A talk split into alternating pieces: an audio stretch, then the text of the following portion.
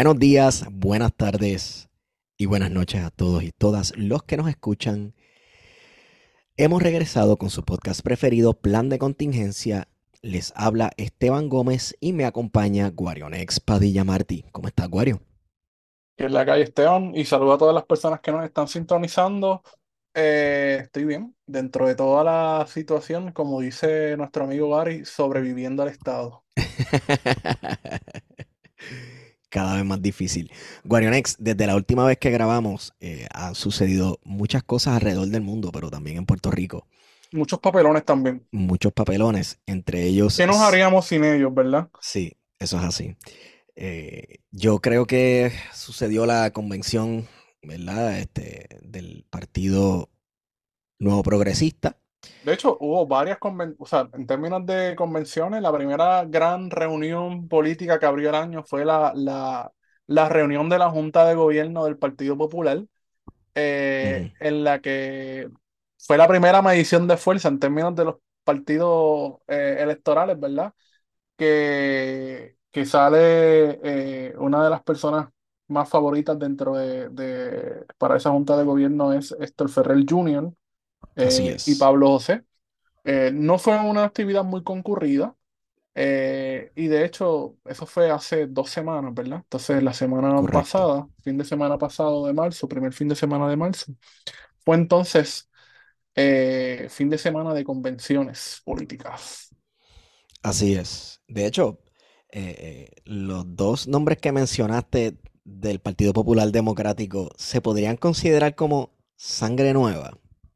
Hay algo como sangre nueva en el Partido Popular, porque cuando ellos hablan de, ¿sabes? Cu- Cuando, los políticos hablan de volver a los orígenes, ¿verdad? Por ejemplo, eh, los populares hablan de volver a los orígenes, hablan rápido de Muñoz Marín. Todo el mundo, Carmen Yulín, Así es. Pablo José, este, este Ferrer Jr. De hecho, recuerdo la campaña para la primaria, la, eh, eh, la primaria pasada del Partido Popular Democrático, a Carmen Yulín arrastrando una foto de Muñoz Marín. no me dejen sola. Exacto, este, co- como si fuera arrastrando la cruz camino al Calvario, que fue precisamente lo que sucedió. Una Eh, imagen bien, este, 1950, cabrón. Exacto. Entonces, Este, o bien Corea del Norte. sí, como si estuvieran con la imagen de Kim Il-sung para arriba y para abajo. Mira, ni Kim Cuando Jong-un hace eso, loco. Ni Kim Jong-un una, una foto del abuelo para arriba y para abajo. No, eh, y esto es algo que uno dice, diablo, cabrón, el peronismo. Estoy aquí pensando, no sé por qué en el peronismo, Sí, pero sí, también son imágenes que a mí me vienen de, de Perón, o sea, el peronismo en Argentina, sí, que vienen con la imagen, no, Muñoz. De hecho, este, el, el- el muralismo, ¿verdad? Todos estos movimientos populistas, el, el- yo creo que tuvieron unas aportaciones en las artes principalmente, que es lo primero que uno nota, ¿verdad? Hablando de, de las caras de las personas.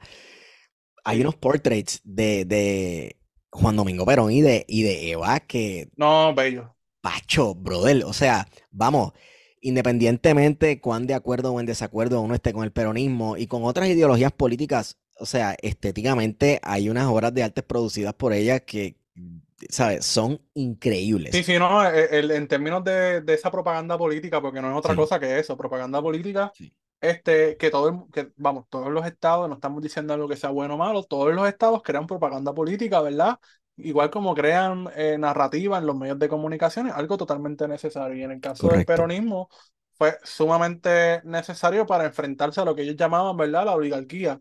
Eh, porque el peronismo es bastante interesante eh, de estudiar. y es una conversación que pudiésemos estar un par de horas hablando sobre el peronismo. Pero Y, cómo, y cómo caben los espacios, que esto lo hemos mencionado antes en el podcast, cómo caben los espacios pa- para la, ¿sabes? las derechas más reca- y el re- que son más peronistas, o sea, recalcitrante, peronista, y de momento, no, yo soy de izquierda o soy que socialdemócrata, en, que peronista, es pasa en como, el Partido Popular, porque mira, por ejemplo, el periodo donde más neoliberalismo hubo en, en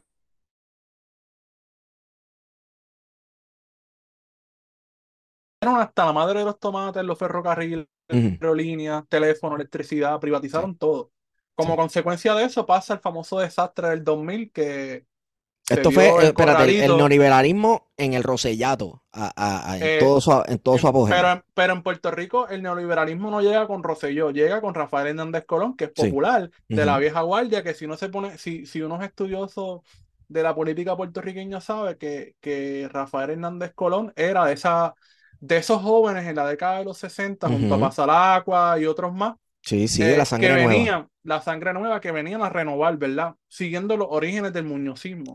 Así que, igual que Perón, el muñozismo tiene esa facilidad de decir, pues yo puedo ser más o menos liberal, progresista. Progresista no es igual a ser de izquierda. Claro. Eh, como también puedo ser extremadamente neoliberal, ¿verdad? Como es el caso de Rafael Hernández Colón o como es el caso de Carlos Saúl Menem en Argentina. Pero bueno, eso es una Así nota al cárcel eh, dentro de este dentro de este comentario político. Pero mira, De, tú, de te- hecho, tú eh, había, de- men- mencionaste lo de, progre- lo de progresista. El progresismo es un movimiento político bien interesante de estudiar porque este, el, el concepto progreso uno lo piensa hoy día y, ¿verdad? Obviamente lo primero que viene a la mente son eh, echapalantismo, desarrollo, industrialización de ciertas áreas que eran consideradas como retraso, las áreas rurales, etcétera.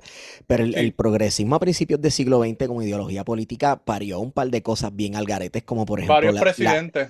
la eugenesia, tú sabes, por un, por un, en un momento dado el progresismo dio lo que supuestamente fue el presidente más pacifista de su momento, Woodrow Wilson, ¿verdad? El, el presidente idealista. Mm, tú sabes, sí, sí, todo esto entre comillas, desde la, desde Bueno, la que mucha mierda uno tiene que enseñar en la escuela, Esa clase de historia de Estados Unidos. Sí, señor. Y a su vez fue la época que parió la eugenesia. Entonces, como Sí. que, what the fuck, loco. Yo creo que, ¿verdad? Es importante Ay. mencionar ese asunto de que se puede ser, eh, o sea, el progresismo e izquierda no son lo mismo, se puede ser de izquierda sin abrazar el progresismo y, Eso es y progresista sin asumir posturas de izquierda. De hecho, yo creo que el progresismo mayoritario suele articularse más hoy con el neoliberalismo Así es. o con el, o con cierto liberalismo que realmente es de centro que con la izquierda. Y Sí. yo creo que eso eh, es importante señalarlo, ¿verdad? Sobre Sí. todo porque hoy en el Partido Popular, por ejemplo, hay una gente que, por ejemplo, el, el- este, Manuel Calderón Cerame, legislador municipal del Partido Popular en San Juan, con aspiraciones posiblemente para la candidatura a la alcaldía de San Juan, eh, pues siempre habla, ¿verdad?, de, de Muñoz Marín, pero ciertamente, pues eh, también uno sabe que en términos sociales es una persona que eh, más o menos es bastante liberal, ¿verdad? Exacto. Eh, que presenta esas contradicciones de las que hemos estado hablando, ¿verdad? De, de lo que es el progresismo. Sí, es como el eh, sufragismo, el sufragismo burgués de los 20. Tú Sí. sabes, es, es lo mismo. Pero mira, ahora la, abro la conversación nuevamente porque tú mencionaste algo de los murales, ¿verdad? Y ese movimiento del muralismo es algo que se da en casi toda Latinoamérica, pero Puerto es. Rico no es partícipe de ese movimiento. Aquí se dio más el cartel. Sí. eh, No te creas, hay murales, hay, hay unos murales, hay unos murales. De hecho, Pero no es, este, por ejemplo, como en México, digamos, Ah, no, que en la época de los claro. 40 y 50, el muralismo Claro. va a definir, ¿verdad? Todo ese proyecto eh, indigenista entre del comillas, Estado indigenista. mexicano, entre Ujú, comillas, ¿verdad? Porque de- decimos indigenista, pero no es algo tampoco positivo, ¿verdad? ujú, Eh, sino parte de un proyecto de la clase dominante, ¿verdad? Para, para un poco eh, minimizar, ¿verdad? Los reclamos eh, de esos sectores que en, en ciertos estados de México son mayoritarios, ¿verdad? Sí, Que son las comunidades eh, originarias. sí, Eh, pero en el caso de Puerto Rico, por ejemplo, el, el mural no, no, no tuvo la importancia que tuvo en, en otros lugares de, de Latinoamérica. Aquí, más que todo, yo creo que fue el cartel sí. eh, como un elemento de propaganda, ¿verdad? Porque, por ejemplo, los Ujú. carteles de Videsco los apreciamos y, de hecho, muy buenos artistas, todos. Buenísimos. De hecho, Pero cuando, tu- tu- tuvieron hasta sus artistas que tiraban para el lado de acá solidarios. Tú sabes, claro, había gente de salieron de allí a, pintar las paredes con candela. Sí, que, claro. Y fue un taller, ¿verdad? Dividetco fue un taller importantísimo, ¿verdad? Para la gráfica puertorriqueña. Eh, pero no deja de ser un elemento, ¿verdad? De propaganda del Estado al eso es así. servicio. Este, y, y por ejemplo, muchos de esos carteles, ¿verdad? Pues uno sabe que esto, esto era propaganda, tú sabes. Claro. de- de- Oye, y tan de- lindo. Y los colores Sí, no, no, en el términos artísticos, igual que las películas, por ejemplo. Exacto. Es El, el chulísimo, es cine, el cine va a jugar un, un papel clave también en muchos de estos gobiernos Sí. populistas, en, por ejemplo, en Perón. El cine, eh, bueno, Eva Perón, todo el mundo sabe, ¿verdad? Eh, de dónde es que viene. Eh, y, y Perón va a utilizar el cine para precisamente eh, poder proyectar a la sociedad argentina lo que van a ser eh, las ideas, ¿verdad? Igual que en Puerto Rico se utilizó el cine a través de Dividetco. De hecho, Dividetco tenía, por qué el Partido Popular logra esa conquista del voto del, del, del jíbaro, más allá de, de, regalarle zapatos, entre comillas. Porque la Dividetco, ¿dónde era que iba? A los campos. A los campos, cabrón, iban con un proyector a los campos. ¿Sabes? Tú te imaginas un jíbaro que nunca había ido al cine y que nunca en su vida iba al cine, cabrón, porque eso no era una posibilidad real. Y que de momento te llevaran al campo, a un batey, a un batey, y te llevaran un proyector y te pusieron una película de la Dividetco. Quiero, que era pura propaganda hablando de Muñoz Marín porque la hay. Hay varias películas de la Dividetco que... Eh, un, un, paréntesis.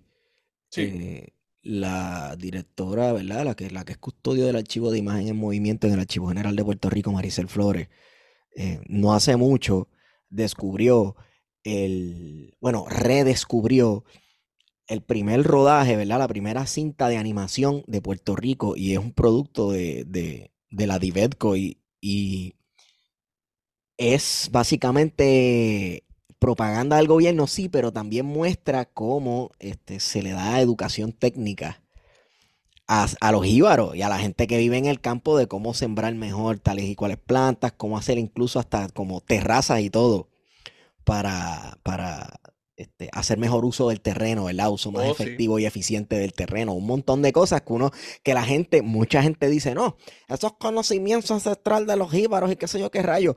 Esos conocimientos técnicos, esos conocimientos técnicos que el Estado impartió junto con propaganda de, de partido gobierno a estas comunidades, no hagamos los pendejos. Sí, sí, no, y no, de hecho, e, ese tipo de educación yo creo que ¿verdad? Eso es un tipo de, de, cosa que yo creo que es muy positiva, ¿verdad? De que se fuese a las comunidades A, a, repartir este tipo de conocimiento, ¿verdad? A esos pequeños agricultores. Cosa que hoy en día quizás el servicio de extensión agrícola no hace como debería hacer, ¿verdad? Eh, o el departamento de agricultura no hace, ¿verdad? Como debería hacerlo. Que de hecho, el proceso de educación. Según, según el documental, serán dueñas de la tierra no es así. Este, sucede todo lo contrario. Y tenemos muchas amigas y amigos, ¿verdad? Eh, que se dedican a la tierra, que, que, que nos, nos han comentado, ¿verdad? Y yo sé que escuchan este programa, que, que, que ese proceso de ayuda, ¿verdad? al agricultor no se da. No, es una eh, piedra de tope, a menos, Porque a menos que sea Puerto Rico Coffee Growers y Coffee Roasters y, subsidiarias de la Coca-Cola que vengan a, a pasarte un café por, por, porque es de manos boricua cuando en realidad es de manos gringa o, y, y, está 50% mezclado con café de México. Tampoco nos olvidemos del rol, ¿verdad?, que tuvo la Universidad de Puerto Rico, que hoy en día, y creo que lo comentábamos en un podcast anterior, ¿verdad?, de que la Universidad de Puerto Rico hace tiempo que ha dejado de estar al servicio de las necesidades de pensar a Puerto Rico, de aportar, y no se involucra, ¿verdad?, en la discusión pública. Pero la Universidad de Puerto Rico tuvo un rol muy activo, ¿verdad?, sobre todo a principios del siglo pasado y sobre todo durante este proceso del muñozismo en los 50, 60 y 70. Eh, la Escuela de Trabajo Social, la, la Facultad de Ciencias Agrícolas en Mayagüez, ¿verdad?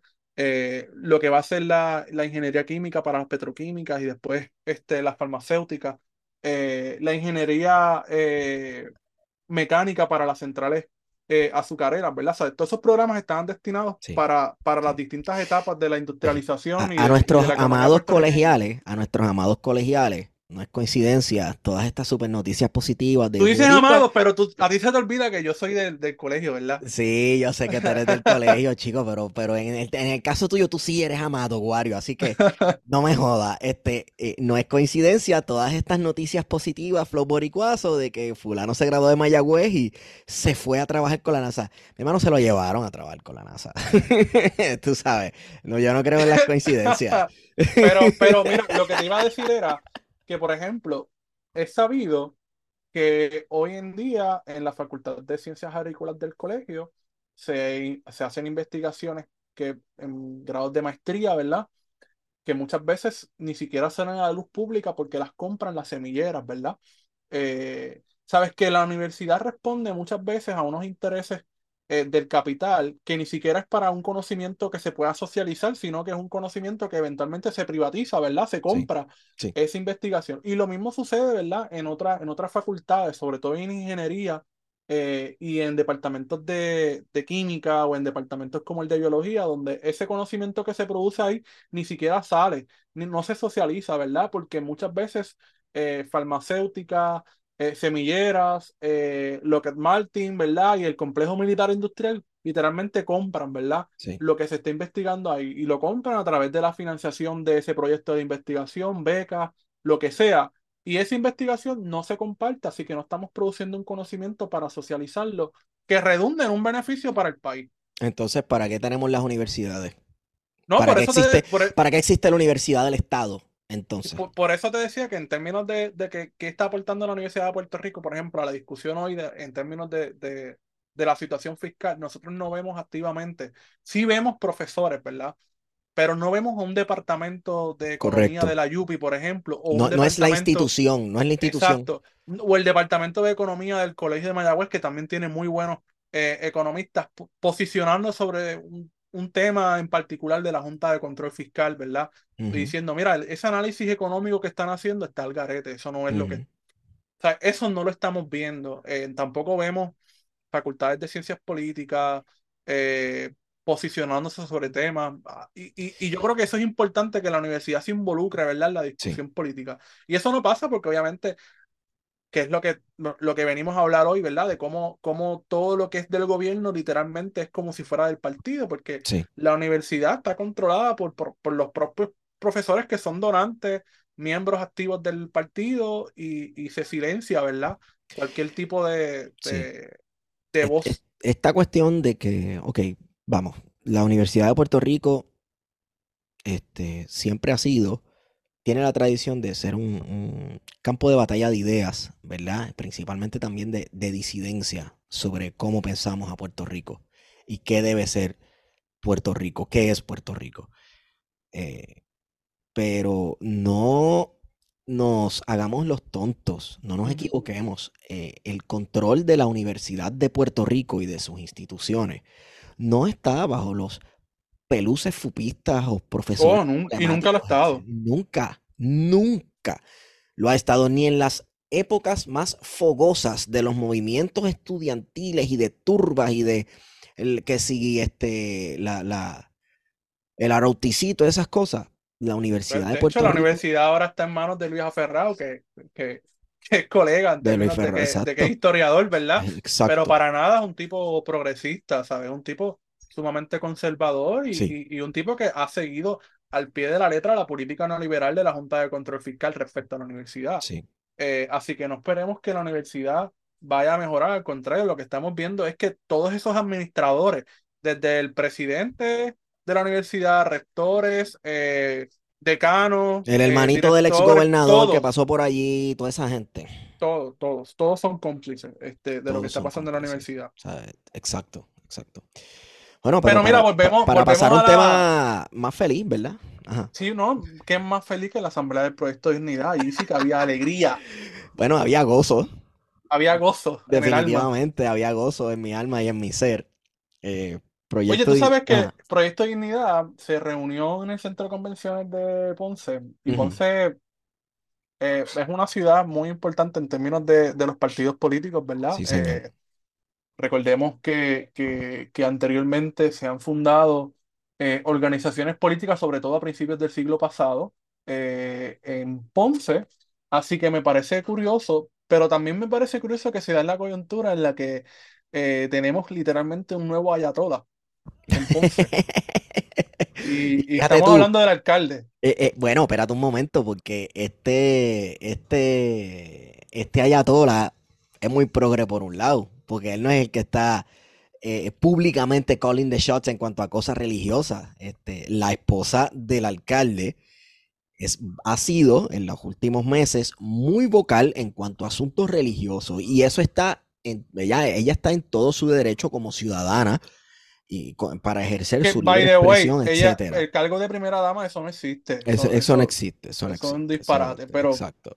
se le Pero- sigue dando ese espacio. O sea, que algún tipo de poder decisional tiene. Sí, y no solamente eso, eh, eh, precisamente se trata del poder decisional, eh, las opiniones de ellas, cuando tú lo comparas con lo que ha sucedido y de lo que se han quejado ciertos artistas en Ponce y ciertas personas en el ambiente artístico, tal parece que en efecto sus palabras van de acorde con las acciones del municipio, así que ella ¿No? Y hace cómo, cómo por política ejemplo, pública.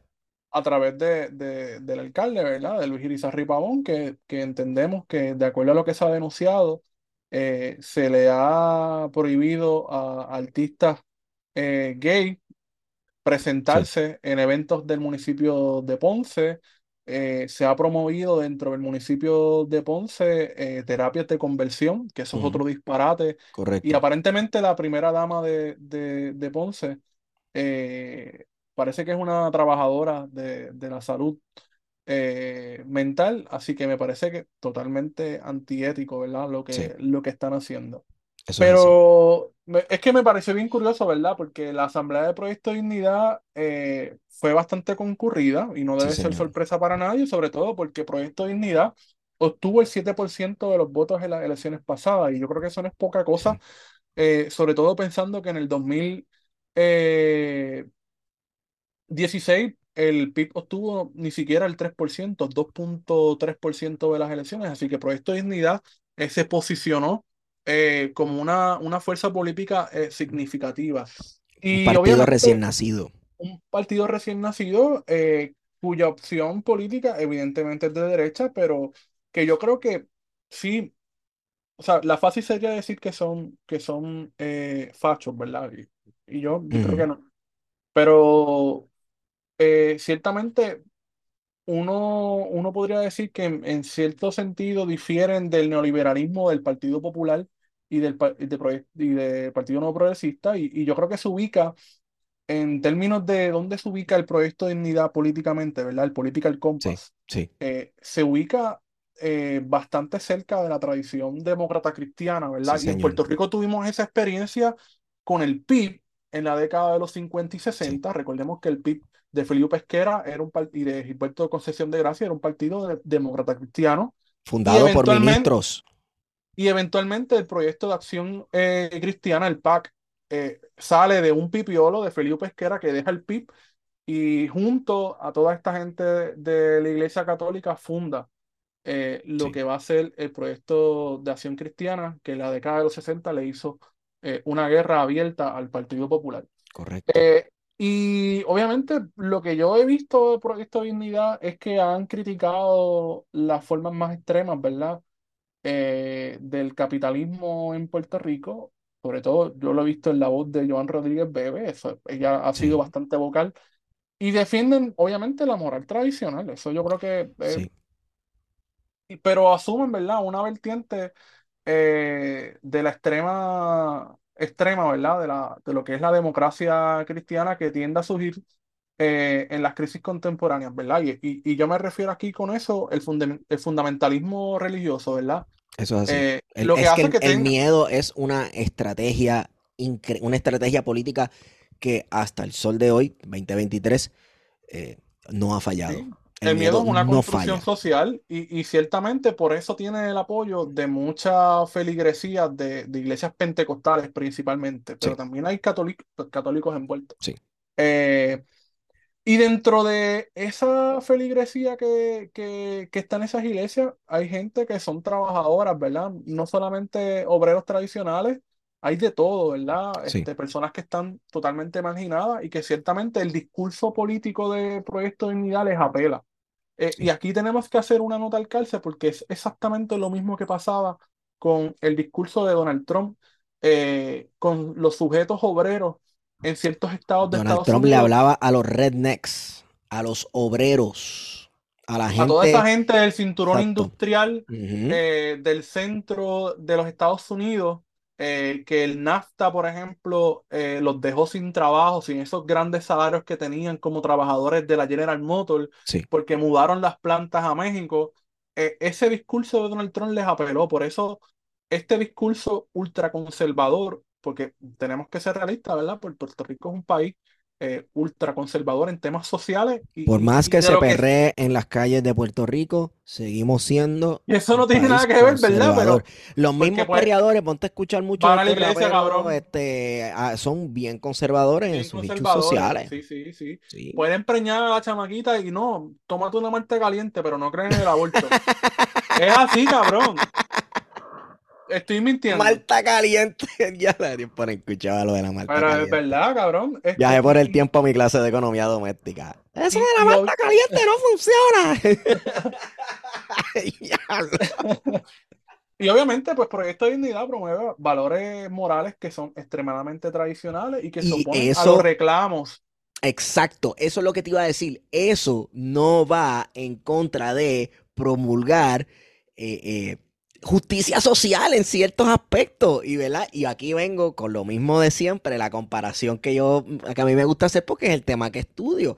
El Partido Reformista Social Cristiano de Joaquín Balaguer llevó a cabo una serie de grandes reformas sociales, las, las cuales incluyeron este, repartir títulos de propiedad, repartir terrenos a, los, a gente desposeída, etcétera, etcétera, a la vez que se llevaba a cabo una férrea campaña anticomunista y de moral cristiana.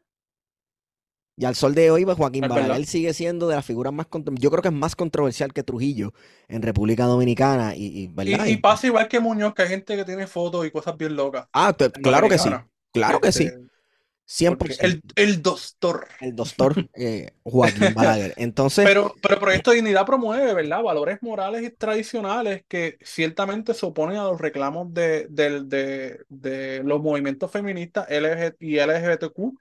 Eh, y en términos socioeconómicos, yo creo que, que su postura ante el neoliberalismo es bastante ambivalente. Por eso yo no decía que, que, que sí, ellos creen en el capitalismo, ¿verdad? Pero en términos del- de lo que es el neoliberalismo, ¿verdad? El conflicto neoliberal, a diferencia del Partido Popular y del PNP, que abiertamente lo son, ellos se han mostrado bastante ambivalentes porque han defendido, por ejemplo, eh, lo que es la salud y la educación como servicios Sí. esenciales.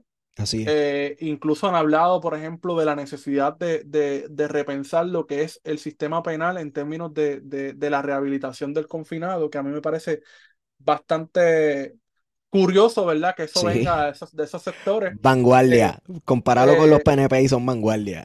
Eh, pero, pero vienen todavía, ¿verdad? Hay una noción de que el empresarismo, ¿verdad? Basado en la propiedad privada eh, es fundamental para desarrollar la economía. Ujú. Y, y yo tampoco los he visto criticar a la Junta de Control Fiscal, aunque sí han hablado, por ejemplo, de la necesidad de auditar la deuda.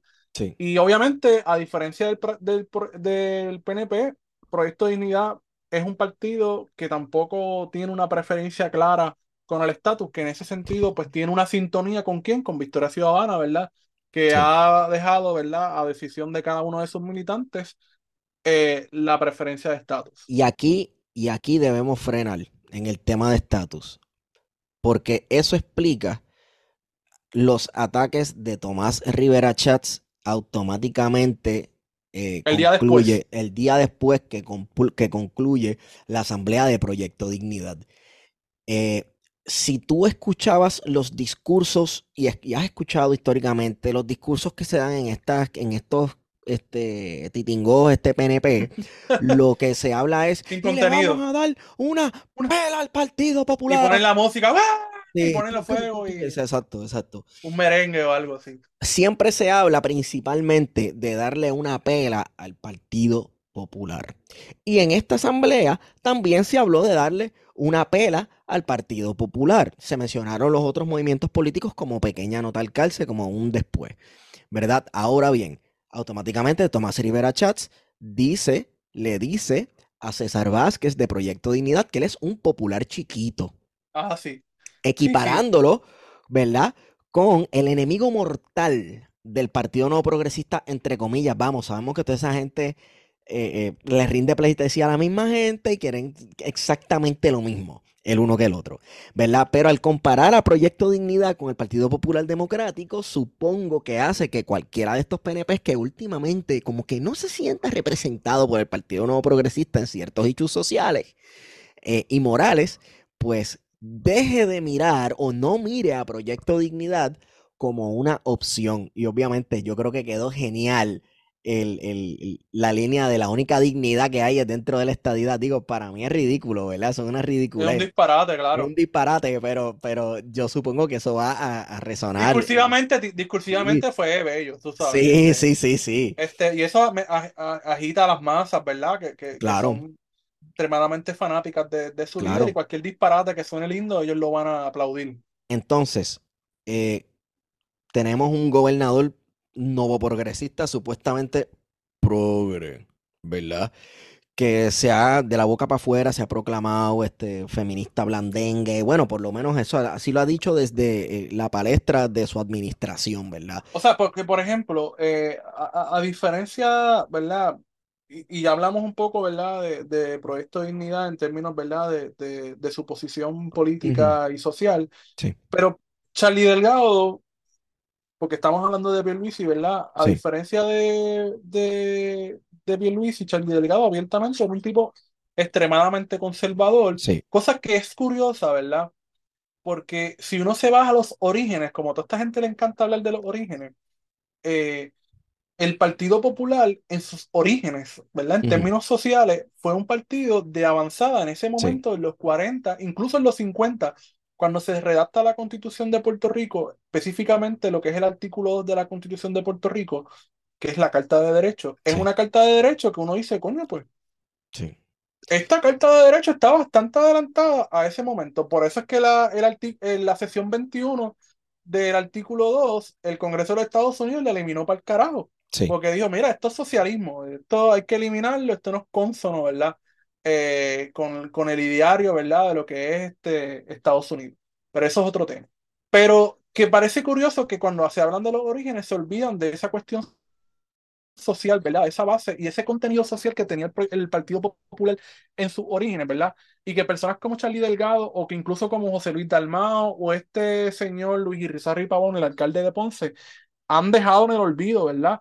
Y han adoptado una posición extremadamente conservadora en lo social, ¿verdad? Porque no estamos sí, hablando aquí de lo económico, sino de lo social, eh, que, que deja mucho de que se- desear y que ciertamente pareciera que están en una competencia con los sectores más conservadores del PNP y obviamente con Proyecto de Dignidad, porque al fin de cuentas de lo que se trata es de que los tres, tanto Proyecto de Dignidad, el PNP como el Partido Popular, le están hablando a esos sectores que son muchos en Puerto Rico, que son conservadores y que, y que votan y que pueden decidir elecciones. Aquí el reto de la oposición política de los tres partidos mencionados es convencer a todos los puertorriqueños y puertorriqueñas. No convencerlos, porque nosotros sabemos que la cosa está jodida aquí económicamente, ¿verdad? Este, el costo de la vida sigue aumentando, eh, los trabajos no dan, ¿verdad? Los sueldos no dan, etcétera. Sí. Pero lo que quieren estos tres partidos es que a usted se le olvide todo eso y que lo único que esté aquí en la parte de frente de su mente, por lo menos los sectores más conservadores, es que esto es una batalla por tu alma.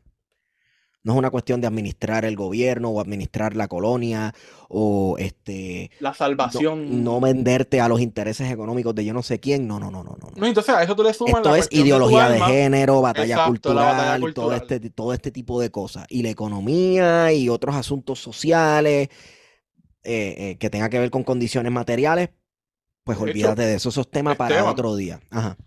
tres representantes del área noroeste de Puerto Rico presentaron un Ay, proyecto para, para, para básicamente condenar, ¿verdad? Imponer una pena de hasta 25 años a las personas que decidan abortar. Eh, y eso, eso obviamente es midiendo las aguas, viendo a ver cómo están, y tuvieron que retirarlo porque todo el mundo, Sí, incluso en el PNP, le dijeron, mira, papá, estás está al garete. Este, pero eso no se da inocentemente, ¿verdad? El Claro. famoso Memo, que, que es un representante, que es un bufón, sale en la televisión casi todos los días en el programa guitarreño. Me lo tengo que mamar cuando uno sale a comer. En la- ¿sabes que en las cafeterías, Esteban? Tú vas a Si, una si tienen el guitarreño puesto, esas habichuelas van a estar a fuego.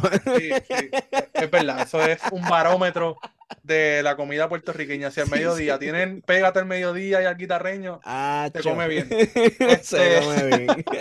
pero este tipo es un Jordi Navarro en potencia. Ah, Sí. Leí por ahí que era policía, así que eso hace todo el sentido del mundo Vaya, vaya. policía. Pero presentan este proyecto. El tipo tiene intenciones de ser alcalde en, en Arecibo. Arecibo es otro pueblo perdido por Dios, que deberían de carajo. Eh, tú sabes, nadie nunca dice, voy para Arecibo, cabrón. Yo no sé si hay gente que nos está escuchando de Arecibo que nos van a odiar, Te voy a hacer un cuento. A mí me gusta ir parecido. Ay, cabrón, nunca me has dicho, nunca me has dicho, vamos para Arecibo, cabrón. No me eso también es verdad. Nunca te he dicho vamos parecido. Siempre es para Guayama. Tú sabes que Guayama me Sí. encanta. Pero, loco, Arecibo tiene unas áreas que tú dices, wow, esto podría ser, esto es Flow Viejo San Juan. Pero pues el, el metrocentrismo, este... Todavía no han llegado Guaynabito allí a gentrificarlo. Exacto, exacto. Hay que tirar fotos a los edificios viejos, de, de hecho. Bueno, hay una edificios de- estatua, hay una estatua de, de la libertad, hay una réplica Sí, pequeña, una miniatura, réplica pequeña de la. Estatua de la Libertad. Hay que tirarle fotos y enseñársela a los gringos para que vayan a gentrificar todo eso allí. Pero no, no, que gringo, cabrón. Si los mayores gentrificadores a veces son los locales, Guaynabitos, que tienen una. Ah, bueno, si el hijo de alguien por ahí es el número uno de los Airbnb, medio millón de copias obligado. Sí. Pero te decía eso porque este tipo tiene intenciones de ser alcalde y presenta el proyecto, lo tuvo que retirar, lo presentaron a, a mediados de febrero. No es hasta ayer que se hace público que querían presentar este proyecto, eh, en el que quieren, cabrón, imponer una, una, una, una pena de cárcel de 25 años, ¿sabes? La solución no puede ser eso, ¿sabes? Y yo creo que qué bueno que socialmente ya se ha avanzado tanto en términos de lo que es el aborto, ¿verdad? Y de lo que significa y de la importancia de que, la, de que las personas puedan decidir, ¿verdad? Que, que automáticamente el PNP dijo, mira, este proyecto está a lo loco, por Loco, lo menos una parte. ¿tú sabes qué es lo más al garete? Que ayer fue 8 de marzo, Día Internacional de la Mujer. Este, Y ayer fue que salió esta pendeja, cabrón. Y ayer fue. Estos tipos. El, el timing, cabrón, el tiempo. pero- Yo, mira, papi, yo tengo una idea que esto va a estar bien demente. ¿Sabes el meme este de, todo- de la mesa que está todas las ideas y sale el tipo que lo tiran por el cristal? Exacto. Ya lo, esos asesores Wow. que escribieron eso, de verdad que, que está cabrón. Pero yo creo que más que ellos estaban buscando el voto del PNP, obviamente este tipo de proyectos busca acercar a ese elector de Proyecto de Dignidad a decir, coño, mi representante de distrito está claro sobre el aborto. Sí, sí, cierto. Y, y, y obviamente eso no se da, es por eso es que te digo, no se da en un vacío, porque en estas elecciones posiblemente el voto íntegro no va a ser importante, va a ser el voto por candidatura. Eh, y obviamente en un país donde las elecciones se ganan con menos del 30%, posiblemente con el 20% se pueden ganar las próximas elecciones, el voto por candidatura va a ser fundamental. Y por eso esta gente, estos representantes de distrito particularmente, que ese barril de tocino, que aunque no existe, todavía hoy se siguen repartiendo dinero, ¿A quién es que le hacen donaciones? Te busca las donaciones que hace un representante de distrito y es a la fundación Amor a no sé qué carajo, que después cuando te pones a investigar le pertenece a una iglesia Así es, y, se, y son locos repartiéndole chavo a las iglesias, pues, sí. que es precisamente eh, el centro preferido para buscar votos. Para a- hablando de eso un poco, ¿verdad? De, de- de política local y localizada, ¿tú no crees que la cuestión de Proyecto Dignidad eh, y su afinidad ideológica moral con el alcalde de Ponce tenga algo que ver con la cuestión, y ellos celebrarlo allí, tenga algo que ver con entrar en negociaciones de hacer política regional, principalmente en Ponce y el área sur, áreas ale- aledañas, entre Recordemos que, y el por candidato. ejemplo, Ajá, que, que me parece que es en Río Grande donde hay representación en la legislatura municipal de Proyecto de Dignidad. sí, Y que, por ejemplo, el noroeste y el noreste, que son lugares donde, hay- si usted ha ido por la número 2 y ha ido por la número 3 en esas áreas, tanto en el noroeste como en el noroeste, sabe que eso está lleno de iglesias a tutiplén.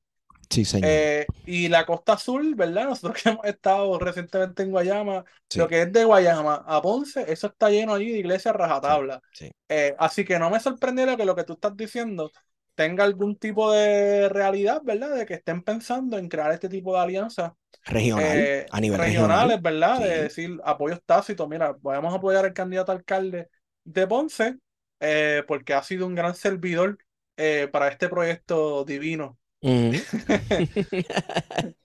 Para eh, el en reino de los cielos. para el reino de los cielos.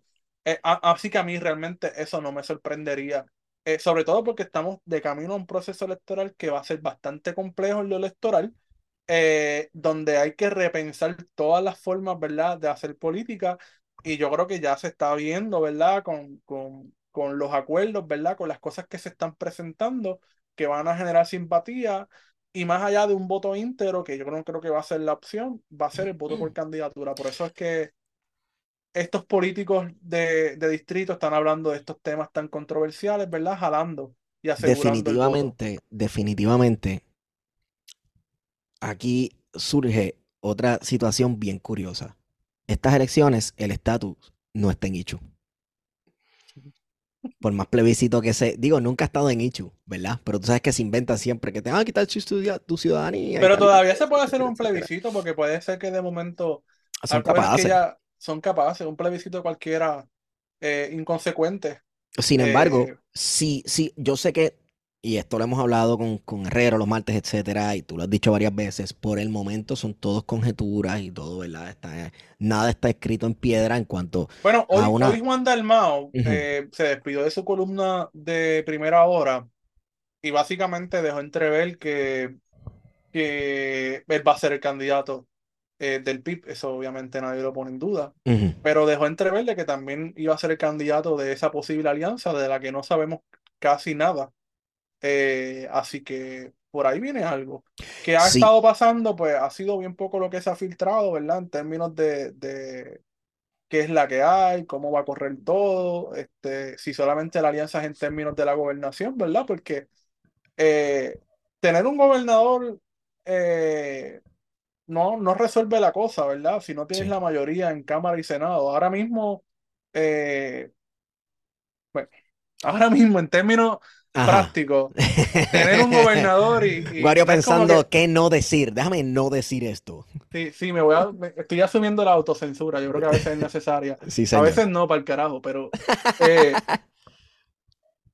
que, que no, no es que no es que aspirar a la gobernación y aspirar al Senado y a la Cámara fuese el olvídate. Nunca lo ha sido. Pero, pero me refiero de que, que en momentos en que la Junta de Control Fiscal hace lo que le da la, la absolutamente gana, mira, hay que repensar, ¿verdad? De que si tú quieres hacer algo y presionar, tú tienes que estar dispuesto, como aquella legislatura de 1909, 1910 que le llevó la contraria al gobernador Yankee y, y después hicieron una ley, lo- los congresistas en Estados Unidos, para que el presupuesto, si no se aprobara, fuera el mismo del año anterior. Sí, Eso está documentado, ¿verdad? sí, eh, pues que tengan la valentía de meterle presión, ¿verdad? Decir, ah, ¿sabes qué? No vamos a enviarle dinero del Departamento de Hacienda a la Junta de Control Fiscal. O sea, que, que lo que te digo es que hay que pensar los representantes de distrito, eh, senadores de distrito, representantes de acumulación, senadores por acumulación de esa alianza. sí, Porque sí, tiene sí. que haber una mayoría, tanto en la Cámara como en el Senado, para que ocurra algo. Los municipios son otra cosa. Los municipios, allí no se va a adelantar al estatus. Sí, Eh, y pero, allí se puede pero, quedar, Ramón Luis se puede quedar 20 años más, aunque sea un cabrón.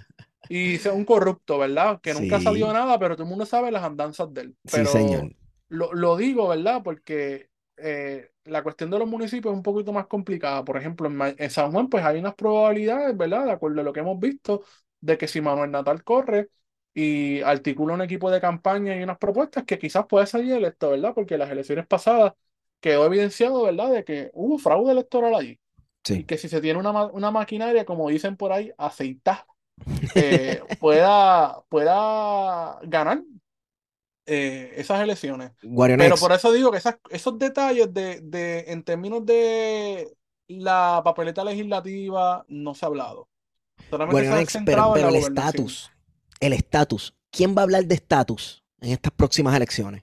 Si el Partido Popular Democrático es status quo, si Proyecto de Dignidad ya dijo todo el mundo vote sobre estatus como le dé la gana o, o lo que sea, nosotros no asumimos posición oficial como, como partido político, creemos Para mí el estatus siempre está ma- es- ¿sabe? El mejor ejemplo de que el Siempre está Ichu. es que la jueza cabrona esa revocó la reforma laboral. Sí. el mejor. ¿Por, por qué la está revocando? Porque somos una colonia, cabrón. Esto es tan sencillo de explicar. Siempre está en Ichu. Ayer, hoy, mañana, sean o no sean elecciones, pero en la discusión eh, electoral, o sea, en la cuestión de las elecciones, las, la- las Me campañas imagino, me políticas, etcétera. imagino, me imagino que en términos electorales para Juan Dalmao, que si aspira a ser candidato de la alianza, de la que estamos hablando, pura conjetura, ¿verdad? Eh, Va a tener que echarle agua al vino. va a tener que echarle agua al vino, te va a tener que, ¿verdad? Mediar su discurso para poder atraer a ese voto que no necesariamente. Oye, en, la, en las elecciones pasadas yo lo vi, gente que votaba por Juan Dalmao y para comisionado residente votaba por Jennifer González. Esta- en Son 2024 cosas bien locas. yo bebo pitorro, no voy a beber vino, entonces. Quizás un buen día para ir a la playa, Esteban, no lo sé. No, No, no, no, no. dejemos de estar proyectando pesimismo en esta plataforma. ¿Ok? Sí, si me escucha Porque aquí hay gente, me va a regañar. Sí, aquí hay gente que le importa. En este país hay gente que nos importa. Y, mano, la realidad es que este, el hecho de que se estén dando discusiones, ¿verdad? Eh, eh, de hacer política, aunque sea dentro del sistema, de una manera distinta en cuanto a colaboración de partidos que hacen de oposición al, al bipartidismo, pues a mí me parece genial. Tú sabes, lo que estaría gracioso es que en vez de que surgiera, ¿verdad? Que, que muriera, bueno, o que muriera este bipartidismo para surgir otro, ¿sabes? Eh, un gobierno compartido de coaliciones. Por un lado el, el, el PIB-MUS y el, por otro lado el PNPPD. Eso sería como que un, una locura.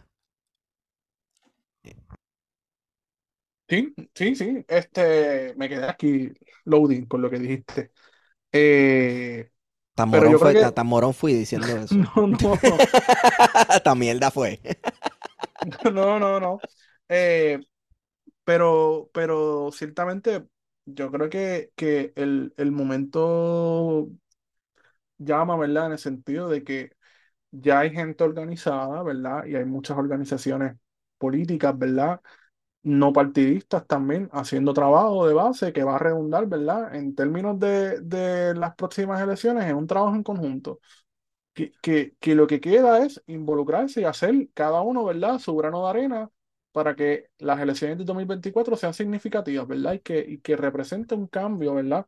Eh, en la balanza, ¿verdad? Porque yo creo que, coño, nos merecemos un cambio. Sí, sí.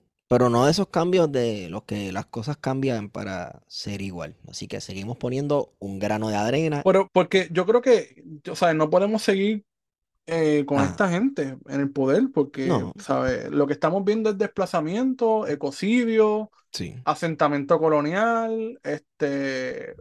¿Qué nos va a quedar, cabrón? Nada. Nada. Así que, que, que los esfuerzos tienen que ir para sacar a esta gente del poder. Bueno, pues e, e, es, es, mucho que trabajar. Y ahorita. Pero mira, podemos hablar también de los papelones, porque, por ejemplo, la asamblea del PNP, para un poco cambiar esta, este, quizá el pesimismo, como tú dices, pero eh, una asamblea del PNP no es una asamblea si no hay. Si no hay pelea. Esta noche hay pelea. Eh, y en la asamblea del PNP lo más que hubo fueron bochinches, ¿verdad? Bandos. Sabemos que, por ejemplo, tenemos el bando de Pedro Pierluisi, tenemos el bando de la comisionada Jennifer González, eh, que Jennifer González yo creo que tiene el favor popular dentro de la base del PNP. La gente que fallía la asamblea mayoritariamente fueron obligadas, empleados públicos de confianza y transitorios, empleados municipales que también fueron en la misma posición tenemos que hablar de eso eh, en términos de que eh, la opción que se quiera proyectar como una opción progresista de izquierda para las próximas elecciones tiene que hablar de repensar lo que es el gobierno, eh, sobre todo lo que es la administración pública. No podemos tener y estar dando puestos simplemente porque pasquinaste, pusiste la boba de sonido. no podemos tener al DMO corriendo con el único propósito de hacer que uno de los hijos de Pierluisi sea el mayor administrador de Airbnbs en Puerto Rico, a la vez que no es coincidencia, Puerto Rico sale número uno eh, de todos los lugares del mundo con superhosts. Sí, no, no, no. Y eso, eso ciertamente. No puede ser para eso. No puede ser Ciertamente también eso es un hecho en términos de, de, que los arrendamientos a corto plazo, no solamente el Airbnb, han afectado el mercado de la vivienda. Y yo creo que uno de los problemas que se va a discutir eventualmente en estas elecciones va a ser el asunto de la vivienda. Cabrón, no hay vivienda en Puerto Rico. Eh, y eso es producto, ¿verdad? No solamente del asentamiento de todos estos gringos que están llegando a la isla y comprando casas por ahí hasta en el monte allá Utuado, eh, sino también del propio desplazamiento, ¿verdad? De locales que vienen, compran en parcelas y te montan un Airbnb y destruyen por completo la, la comunidad con total apoyo a veces de los municipios, porque no hay ningún tipo de reglamentación. La compañía de turismo, que es la que está llamada a velar, por ejemplo, con el establecimiento de este tipo de arrendamiento, se ha hecho de la vista larga. eh, la Junta de Planificación que, que tiene potestad en términos de qué cosas se pueden o no hacer en determinadas áreas, ¿verdad? Si son residenciales, si son comerciales, turísticas, etcétera, también está mirando para el lado. Y yo creo que esto también va a ser un issue a nivel electoral, ¿verdad? Eh, no solamente el asunto del desplazamiento y, del, y, de, y del ambiente, sino también, ¿verdad? El mercado de la vivienda que está sumamente jodido. ¿Tú crees que sería eh, posible ponerle un cap, un tope a, a los precios de alquiler eh, Pero claro, cabrón, es que, eso, es algo, eso es algo viable. Tú sabes, eh, es que es ridículo, loco. O sea, y en Facebook, en Facebook uno ve todos los días de gente que postea screenshots, pero también de estas páginas de, los de los Puerto Rico expats y todas estas cosas, de gente poniendo en alquiler propiedades que compró a locales con unos precios, unos precios 1500 dólares, cabrón. A ver, loco, 1500 dólares por un cuartito. Sí, este, lugares en San Juan, en la calle dos mil pesos, que es un estudio, cosas ridículas, eh, que no responden, ¿verdad?, a las necesidades. Hace falta vivienda social en este país. Eh, ahora mismo uno llama para buscar una casa, comprar una casa, o los proyectos nuevos que se están desarrollando, listas de espera, eh, están overprices, eh, ¿sabes? Estás pagando por una casa que usualmente lo que costaría serán 125, 130 mil, te la quieren vender en 250 mil. ¿Tú has visto las, las, casas que te las venden que no están ni en pañetas? Con todas las varillas explotadas por 120, fuera. Y es como que cabrón, tengo no, que 200 mil. Esto es tu fixer upper de tu sueño. Ah, cash, cash. cash. Ah, no. Pero es que aquí no se lava dinero. Aquí no se lava dinero. ¿Quién tiene la capacidad de comprar una vivienda a, ese precio? Y cash. Eh, por eso te digo, o sea, son, esto, esto definitivamente va a ser un issue para las elecciones próximas. Eh, y, y yo creo que, que esa alianza, ¿verdad? De la que se ha estado hablando, tiene que posicionarse, ¿verdad? Claramente sobre este tema, que yo creo que es un tema controversial, pero es importante que en los temas controversiales se esté claro ¿verdad? y se esté posicionado, porque definitivamente en las elecciones del 2024 el tema de la vivienda va a ser central, eh, porque ya lo es. Sí, ya lo es. Definitivamente. Este, pero mira, que yo te iba a decir que estábamos hablando de las peleas, ¿verdad? Porque hubo varias peleas dentro del PNP y tú estabas hablando, antes de que pasara la asamblea del PNP, hablamos un poco de que se iban a esperar peleas y en efecto sí hubo pelea. Hubo pelea. Eh, hubo varias. Son una estampa puertorriqueña ya. Y verdad, y, y, entonces me parece curioso que no lo hicieron en, en, el, en un hotel, porque si hubiese sido en un hotel, no solamente hubiese la pelea, sino que ah, se clavos de la... papi. No, no, se hubiesen robado los clavos de la cruz del hotel. Sí, hasta los acústicos si los dejan. Sí. Así que decidieron hacerlo en el, en el Coliseo Roberto Clemente. Eh, pues, Iba, a decir un comentario bien feo, pero no. Pero dilo, ¿qué pasó? que si hubieran hecho un hotel, el 8 de blanco no hubiera quebrado.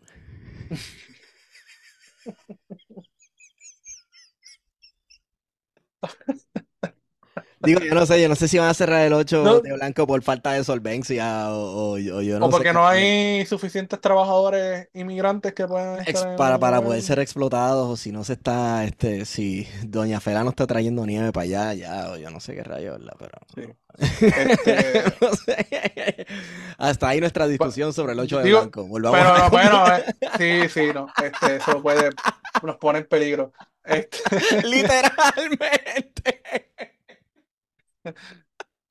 Este, pero es lamentable, ¿verdad? En el sentido de que se pierden trabajo en esa área. y... sad. Sí, sí. Este, pero, pues, está cabrón.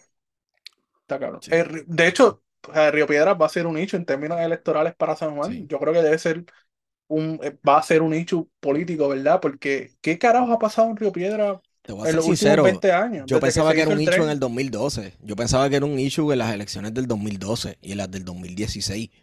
Pero. Tú sabes que revisando, revisando las mm. plataformas de los partidos políticos, me centré sobre todo en la de los populares, del 60 a los 80, y se presenta siempre en las plataformas de los populares el hacer un referéndum para que Río Piedra volviera a ser un municipio. O sea, que ellos mismos, que fueron los que hicieron el referéndum para, para, anexarlo, el municipio de Río Piedra y anexarlo a San Juan por los casos de corrupción, etcétera, sí. Eh, entendían de que había sido un error. Y de hecho, eh, todo el mundo sabe que fue un error. Por eso que cuando la gente habla de consolidación de municipios, está hablando un soberano disparate sin estar debidamente informado eh, porque no queremos que se repitan otros Río Piedras, ¿verdad? Sí. Este, aunque ciertamente hay municipios que eh, tienen situaciones bastante similares, ¿verdad? De pérdida de población en sus centros urbanos, cero actividad económica.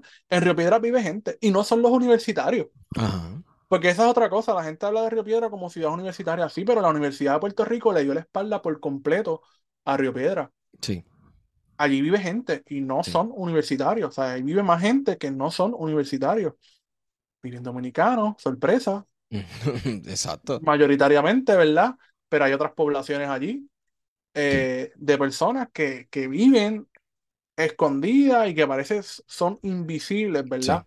Porque pensamos que solamente Río Piedra, y por eso eso que traíste del Ocho Blanco es excelente, ¿verdad? Porque lo pensamos como la ciudad universitaria del jangueo, y no, Sí. allí vive gente, más allá de, de- de las calles vacías del Paseo de Diego, más arribita hay actividad económica, Sí. cerca de la plaza del mercado, toda esa parte del Paseo de Diego está llena y uno va durante el día y hay una actividad económica bien comunitaria, ¿verdad? Bien cercana a la gente que vive allí.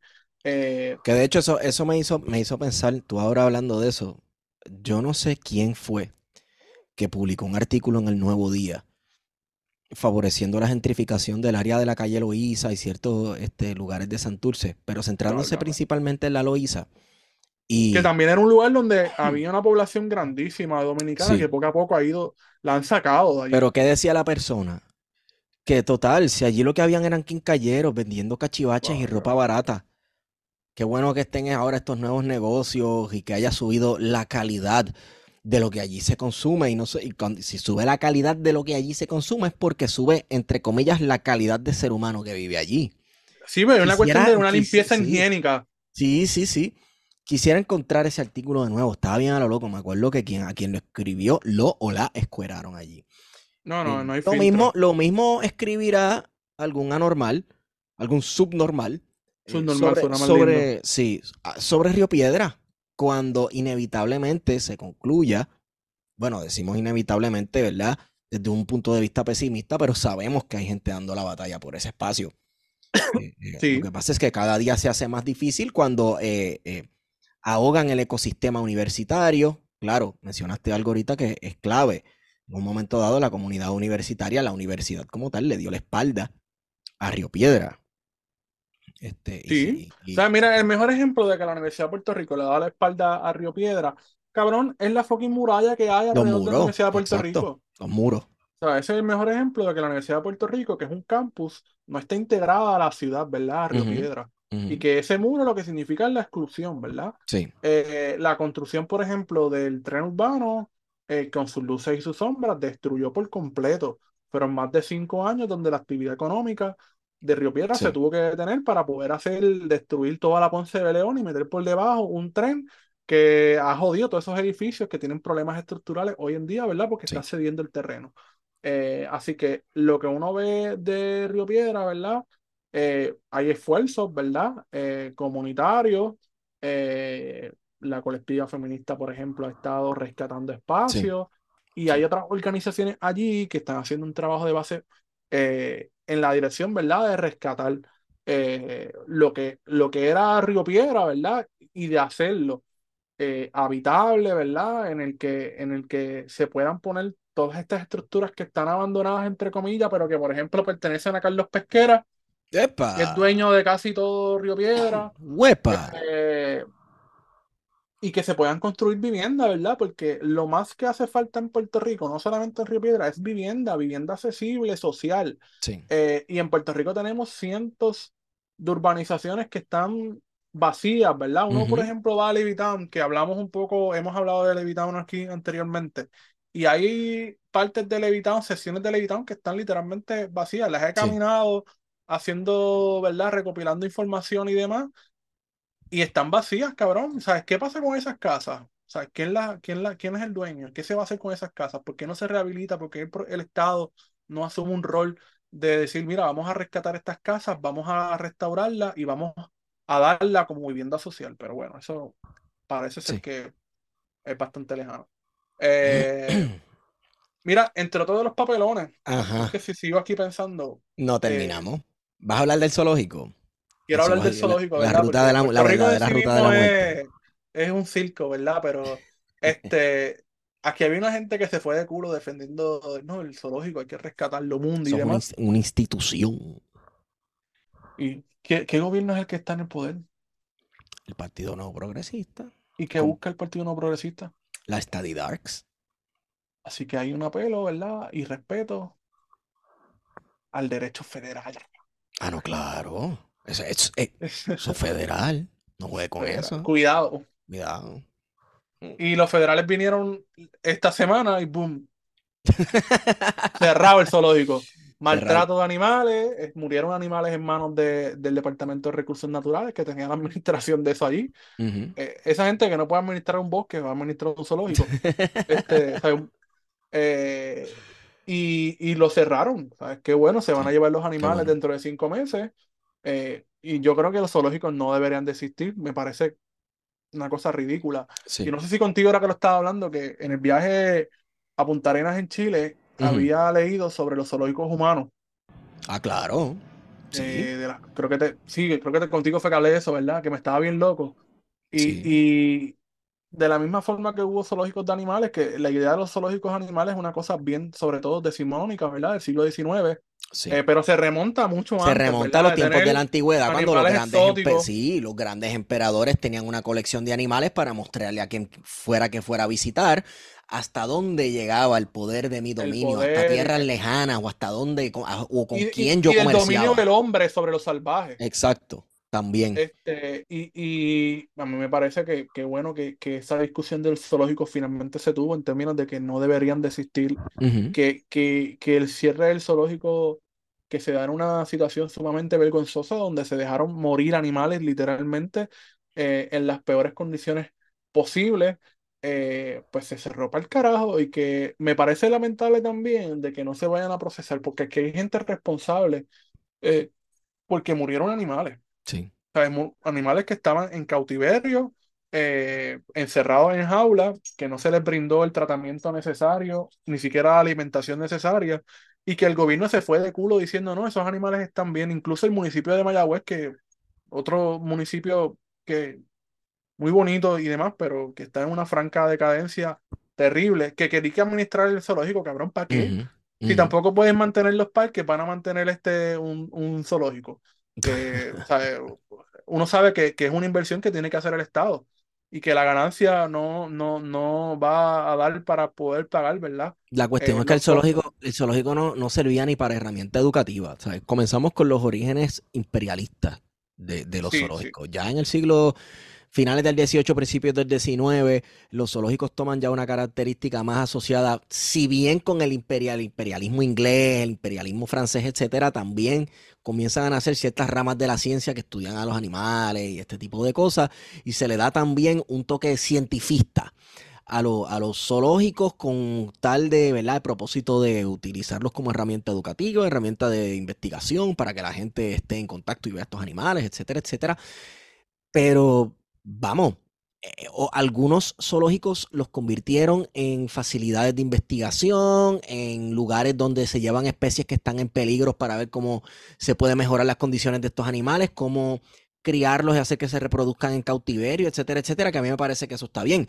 Yo soy uno que yo abogo por el espacio del zoológico de Mayagüez, que se queden con un pedacito para hacer un criadero de la, de, de- del sapoconcho, tú sabes, para Claro, la- claro, yo creo, yo creo que, yo creo que ese espacio, ¿verdad?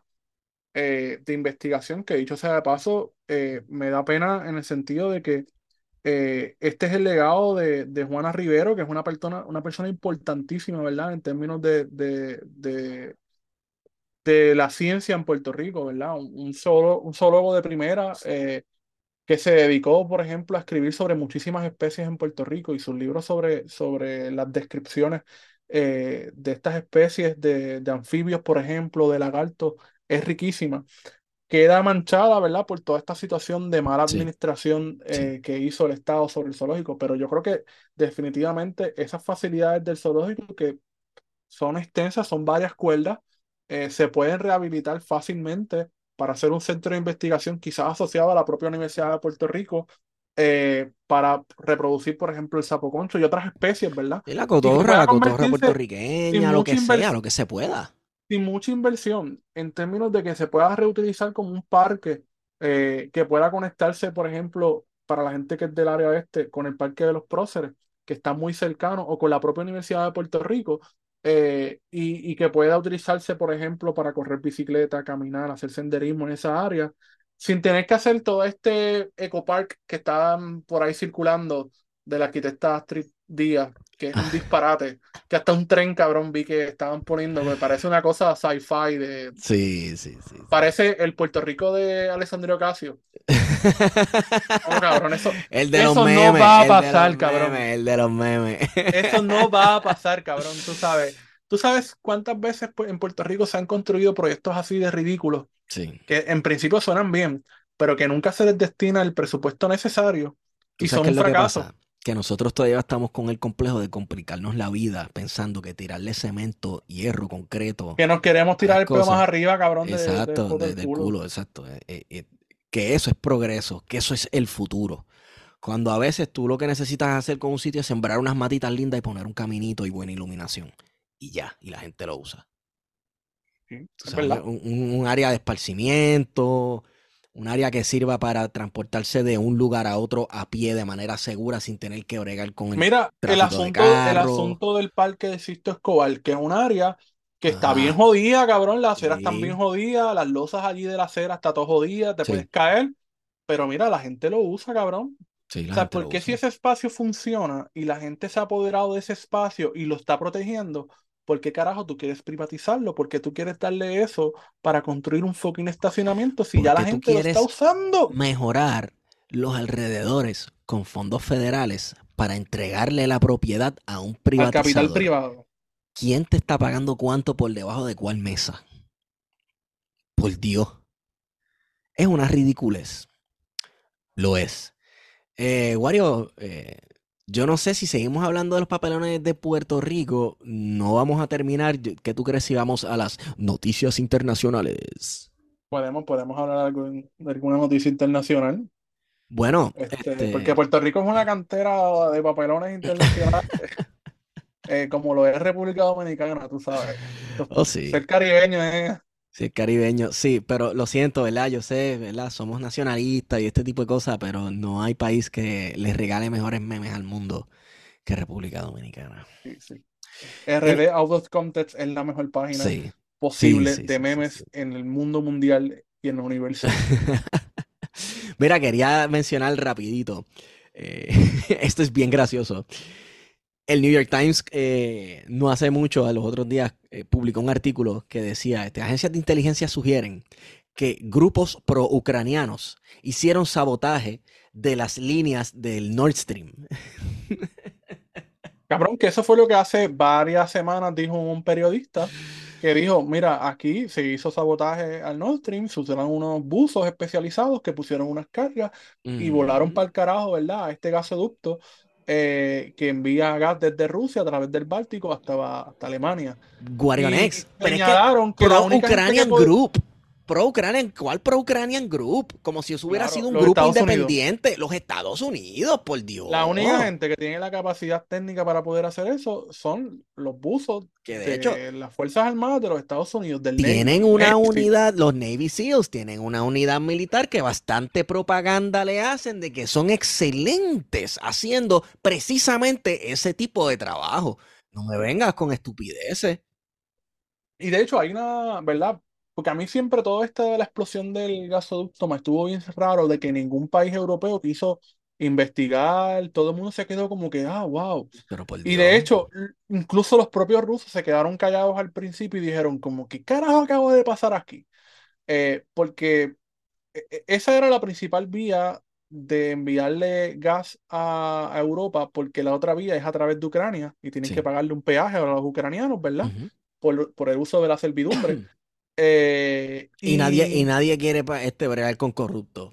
y nadie pagarle peaje a corrupto, corruptos. este, ni Donald Trump ni Putin. eh, y se da la explosión, ¿verdad? Y eso, esta explosión obligó a Alemania a posicionarse, ¿verdad? Sí. Porque Alemania había jugado un papel bastante ambivalente, vamos a decir que neutral, y siempre estuvo moderando, ¿verdad? El discurso y diciéndome, mira, tenemos que sentarnos en la negociación, Y, y recordemos que, por ejemplo, la canciller Angela Merkel, que ya no es canciller, eh, era bastante cercana, por ejemplo, a Putin y estaba dentro de, de... O sea, había una relación bastante cordial y Alemania y Rusia mantuvieron una relación bastante buena, que sobre todo se profundizó cuando salieron los... Cuando salieron lo- lo- los... eh, que se relevó que Estados Unidos estaba espiando a varios presidentes. Esto fue con, con este tipo, este, el que está preso, Julian Assange Ah, Sánchez, sí, sí, sí. que, salieron que Estados Unidos estaba espiando a varios presidentes europeos y entre uno de ellos fue Angela Merkel, pues eso acercó más a Alemania, a Rusia, entre otras cosas, ¿verdad? Su cercanía histórica, ¿verdad? Porque Alemania en algún momento pues eh, estuvo dividida, ¿verdad? Y eh, estaba bastante cercana a la órbita soviética. Eh, y Ahora vimos que después de la explosión, Alemania ha tomado una posición de que, mira, ¿sabes qué? Vamos a ayudar a los rusos, a Estados Unidos, vamos a ayudar a, los ucranianos en esta guerra contra Rusia. Y no se hizo ninguna investigación, ¿verdad? Y ahora lo- los alemanes han publicado, específicamente la Fiscalía Alemana, de que han encontrado evidencia de que en efecto fue un grupo pro, eh, pro-ucraniano eh, pero no han abundado nada más. Y Para ningún nada. país, ningún país afectado, ¿verdad? Porque esto está en el Báltico, así que Suecia, Dinamarca, eh, Finlandia, todos estos países del Báltico tienen algún tipo de injerencia, tampoco han dicho absolutamente nada de la investigación. Wario, Eh, pero ok, ok, está bien. Pero no hay que estar en la silla para saber. para Te saber voy te a leer, te voy a leer cómo funcionan los medios de comunicación de los Estados Unidos. Lo siguiente es un artículo de Reuters, reuters.com, fecha agosto 25, 2016. Nord Stream 2 pipeline is a bad deal for Europe. Bien. Sí. Y aquí dice, diciendo que en una conferencia en Suecia, Biden dijo que eso era una mala idea, esta cuestión del Nord Stream Pipeline, etcétera, etcétera. Te voy a leer un artículo de Tú sabes, esa gran fuente de noticias súper imparcial. El, es de CNN Business y el artículo se titula What is Nord Stream 2 and can Biden kill it? 8 de febrero del 2022, entiéndase el año pasado. O sea, ya esto se estaba dilucidando y discutiendo Claro. en la prensa del país, vamos, desde el 2000, ¿qué? 2015, 2016. Tenemos Sí, un porque recuerda que año... Estados Ajá, Unidos, ya Estados Unidos, ¿verdad? Cuando se comienza a hacer la construcción de este gasoducto, Estados Unidos fue el principal opositor, claro, opositor. Eh, y obviamente a Alemania le beneficiaba, ¿verdad? Porque era una fuente más rápida y económica Sí, de poder recibir eh, el gas ruso, eh, cosa de que se le hacía más complicado que comprárselo a los Estados Unidos, que tenía que llevarlo en un barco, ¿verdad? Y después convertirlo nuevamente en gas licuado, etcétera, ¿verdad? Eh, era un proceso bastante difícil eh, que enviar simplemente con un gasoducto. Así que Estados Unidos entendía que ese era un lugar estratégico en términos de que si cortabas la comunicación, eh, puedes ejercer mucha presión, no solamente Sí. para el lado ruso, sino también para el lado alemán, donde Estados Unidos tiene bases, donde Estados Unidos también tiene bases en Polonia y Ujú, donde es un área que históricamente ha sido importantísima, ¿verdad? Eh, porque es un punto de conexión entre lo que es Europa occidental con la Europa oriental. Sí. Eh, Eso es, eso es ese, ese plan Marshall rindiendo frutos hasta el sol de hoy. hasta el sol de hoy. Este, y además de que, vamos, también hay muchos secretos que Estados Unidos sabe sobre Alemania, particularmente después de la Segunda Guerra Mundial, Oh, sí. que yo me imagino que eso también sirve en términos de la política que va a ejercer eh, Europa hacia, hacia el exterior, ¿verdad? De, de- de Sí. que tiene que ser comedido, hay que seguir ciertos consensos de Washington, Ujú, a no ser que nos vayan a, a exponer. Eh, pero lo importante de todo esto es cómo, cómo la comunidad europea ha hecho buche con el asunto de la explosión, que se ha revelado ya información que sugiere que por lo mínimo, o sea, que sugiere primero que no fueron los rusos y dos, que o fueron fuerzas pro-ucranianas o que directamente involucran a los Estados Unidos. Que si se puede demostrar lo tercero, que yo creo que es evidente que fue los Estados Unidos, pero que si se puede demostrar, eso provocaría un caos a los gobiernos europeos que han estado apoyando de culo Sí. esta guerra en Ucrania y que han estado dando suministros, ¿verdad? Y a nivel mundial ya hay una escasez grande de municiones. Por ejemplo, el mes pasado el presidente de Brasil, eh, Luis Ignacio Lula da Silva, estuvo de visita en Washington y uno de los temas que se discutió fue el apoyo de Brasil, que no sé qué carajo tiene que hacer Brasil dentro de todo esto, ¿verdad? Porque Brasil queda en el continente americano, pero sí se sabe qué es lo que tiene que hacer, ¿verdad? Porque Brasil es una Sí. potencia regional, lo hemos hablado Sí. aquí, y es parte de la BRIC, así que tiene, es un actor importante, pero Sí. no creo que sea un actor en términos militares, no creo que lo sea. No. Brasil no se caracteriza por tener una de las mejores fuerzas armadas eh, de Latinoamérica. Las mejores fuerzas armadas de Latinoamérica las tiene Chile, Perú, no, no Brasil, eh, ¿verdad? En términos de, de- de armamento. Eh, pero me parece curiosa la presión que hace Washington sobre Brasil, ¿verdad? Porque Brasil ha mantenido una posición sumamente neutral. Y no Lula, sino Bolsonaro. Bolsonaro fue Claro. como una semana después de la invasión rusa a Ucrania a entrevistarse con Putin, cabrón. Y Bolsonaro es un tipo que políticamente incorrecto, un facho de primera, Sí. eh, y fue allá y tomó una postura clara, ¿verdad? Neutral, pero clara, ¿verdad? En favor, ¿verdad? De, de- de la posición eh, rusa. Y Luis Ignacio Lula da Silva ha tomado una posición un poco más neutral, ¿verdad? Y se ha pegado a que hay que hacer un grupo de trabajo, que es lo que ha propuesto China, eh, de decir, pues mira, vamos a sentarnos con todas las partes, vamos a llegar a un acuerdo. Quienes únicos se han negado a ese acuerdo han sido los ucranianos y Estados Unidos, eh, porque Zelensky se ha convertido como en una celebridad.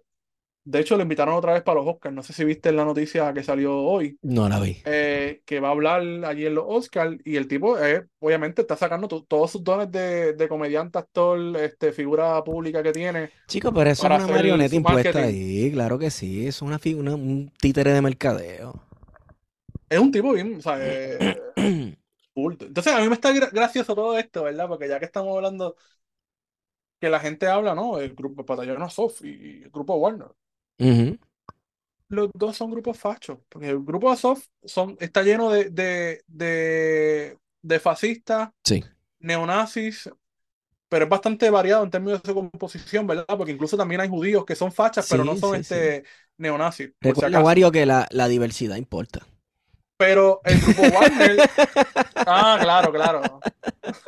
Pero el grupo Wagner, que es el grupo paramilitar que tiene eh, Rusia, Ajá. eh, está lleno también de gente de extrema derecha, cabrón. Son Sí, dos fachas. Pero claro, claro. Este, que está bien loco que toda esta gente se esté matando y me encanta, Sí. es bello. Ah, Hay, hay, sí, fascistas matando fascistas. ¿Hay mujeres fascistas en esos ejércitos? Porque la diversidad es Obviamente, claro que sí. la diversidad es Pero importante. tú no has visto, tú no, tú no viste el video que sacaron de, de la OTAN, cabrón. Que tú lo Lo vi, compartiste, de lo hecho. compartí, loco, pero ¿y qué fucking asco es eso? Diversidad en nuestro imperialismo y nuestras puercases políticas. Y, Cuidado, señores, con el como feminismo la- liberal. Como la cuenta de la. Tú, tienes, tú no sé si tú has visto la cuenta que tiene el Ejército de Autodefensa de Israel.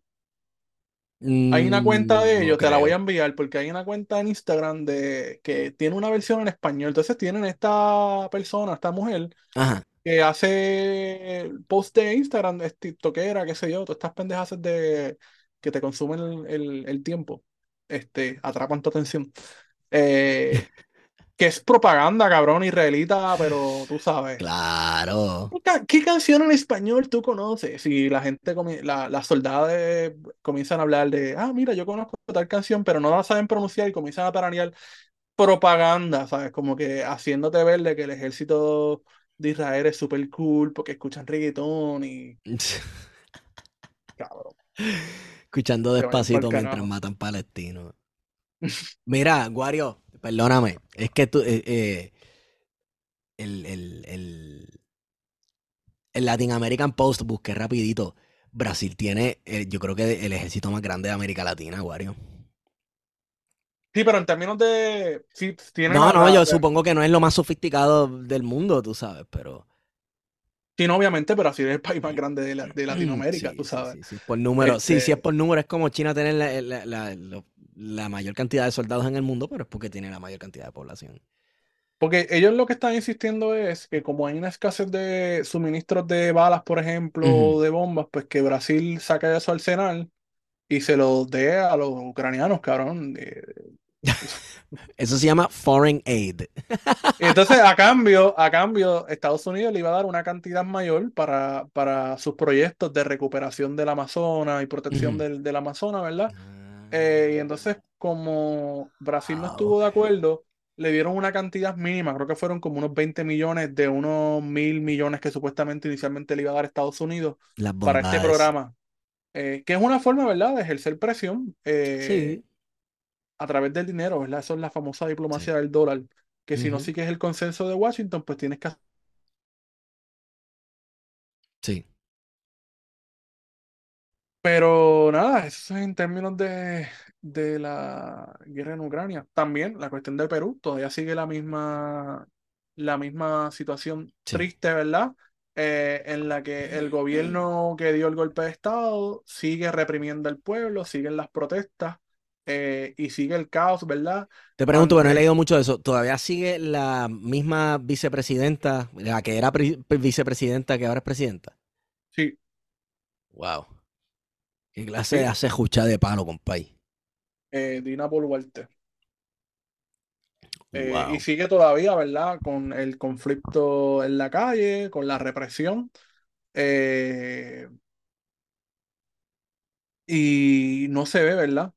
Eh, una, una salida este, del conflicto. De hecho, las elecciones se han, se han atrasado, van a ser creo que a, a mediados de este año, cuando inicialmente iban a ser a- en marzo.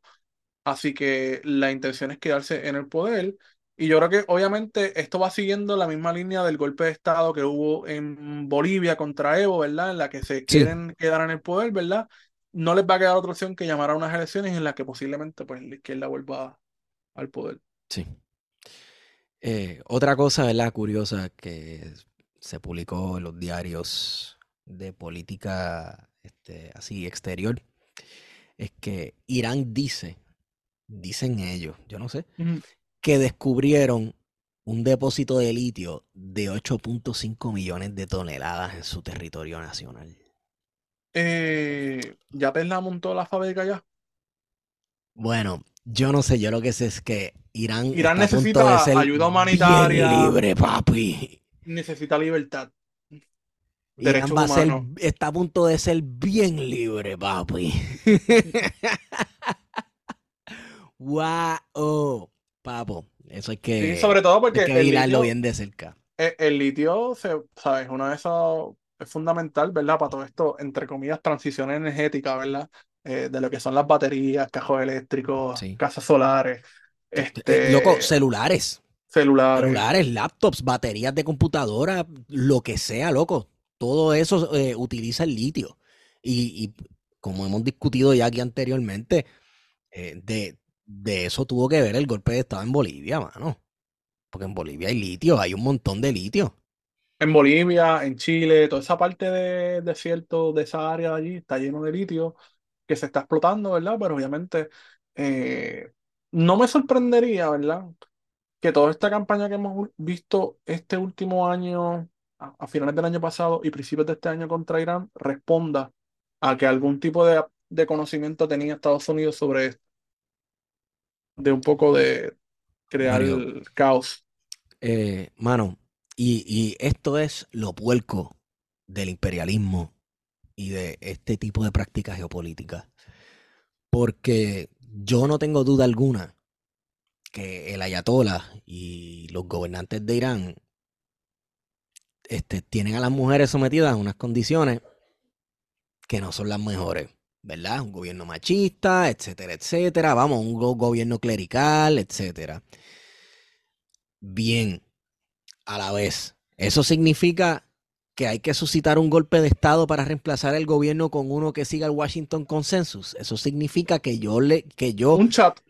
que yo le voy a, a ¿cómo es que se llama? A reír las gracias a la cara de las protestas en estos últimos meses, que es una muchacha que vive en Nueva York, iraní, que trabaja para el Departamento de Estado. Oye, siempre se reproduce lo mismo. Es que es, mano. Entonces, como que está difícil. Yo sé que hay gente que me ha escuchado, ah, pues entonces tú, no, tú quieres que allí siga mandando el, el, el, el ayatola y que siga. No, mano, no. No. Pero hay que ponerlo todo en su debido contexto. Sí, no, no. Eh, definitivamente, tú sabes. Eh, e, es, algo, ese, eso que estás diciendo es algo que hay que, hay que, hay que analizarlo. Eh, porque me parece que, que, es un elemento importante en términos de que de, de la influencia que ha tenido